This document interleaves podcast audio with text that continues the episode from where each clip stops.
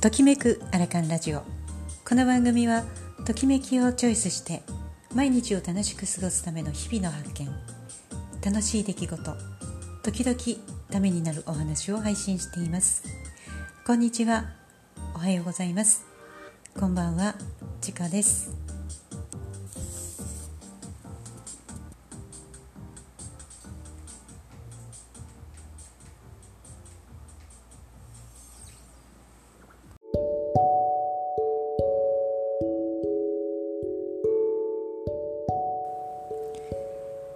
今日はシービング特にお顔剃りについてのお話をしたいと思います。シェービングの歴史を紐解いていくと赤ちゃんの産毛剃りはお宮参りから始まり成長に伴って七五三や落ち子さん入園式や卒園式入学式卒業式あとは発表会やイベントなどシーンに応じて儀式のように行われてきました。特に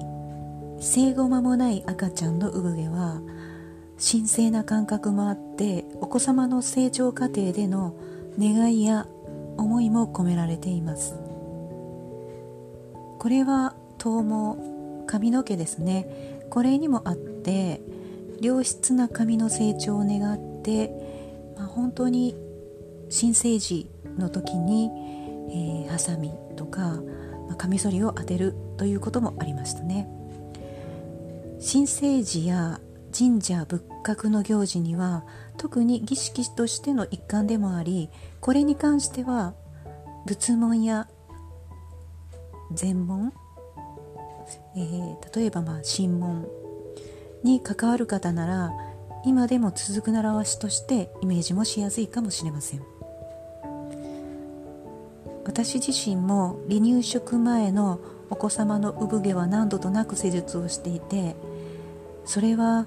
うんこちらまで神聖な気持ちになる感覚です。原稿では親御様のみでなくお子様自身の価値観やおしゃれ心からのご要望でのシービングをさせていただきますけれども、その成長ぶりを見ていると頼もしくて嬉しくてまさに見守るという視点が働きます。成人式や結婚式そしてまたお子様世代に引き継がれていく。この一連のつながりもあって長い歴史も出来上がったそんな技術ですね。エステイコール美顔として今のエステティックにつながった。それを思うと今でも感慨深い思いになります。カミソリをお肌に当てる。これって今でも気が引き締まって初心に引き戻されるような緊張感が伴いますが産毛を取り除くだけでなくってプロの道具やその工程は美肌作りの一環でもあって肌をよみがえらせるためまあ、これは先人から譲り受けたもの伝統のようなものとして受け取っています。お客様や自身の肌でも感じるまたしたくなるそんな技術でもあったりします。これって少し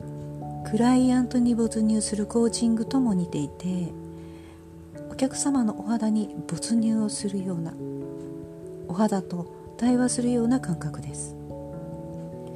その神聖な空気感がそうさせるのかかなり似ているなって思うんですよね、極端に例えていくと宇宙レベルの魂とつながるような感じ。肌って心の写し鏡って言われますが心の変化はお肌にも顕著に現れます。シェービングの技術って本当に私好きでそのお肌がすごく変わる感覚そしてこの凛とした感じピンと張り詰めた空気感みたいなものが本当に神聖に感じられてなんか好きなんですよねこの技術。でまあコーチングを覚えてきてその時のこのクライアント様との距離感というかそんな感じと本当に似ているなって最近つくづく感じていてこんな配信をしてみました。今日も聞いてくださってありがとうございます。失礼します。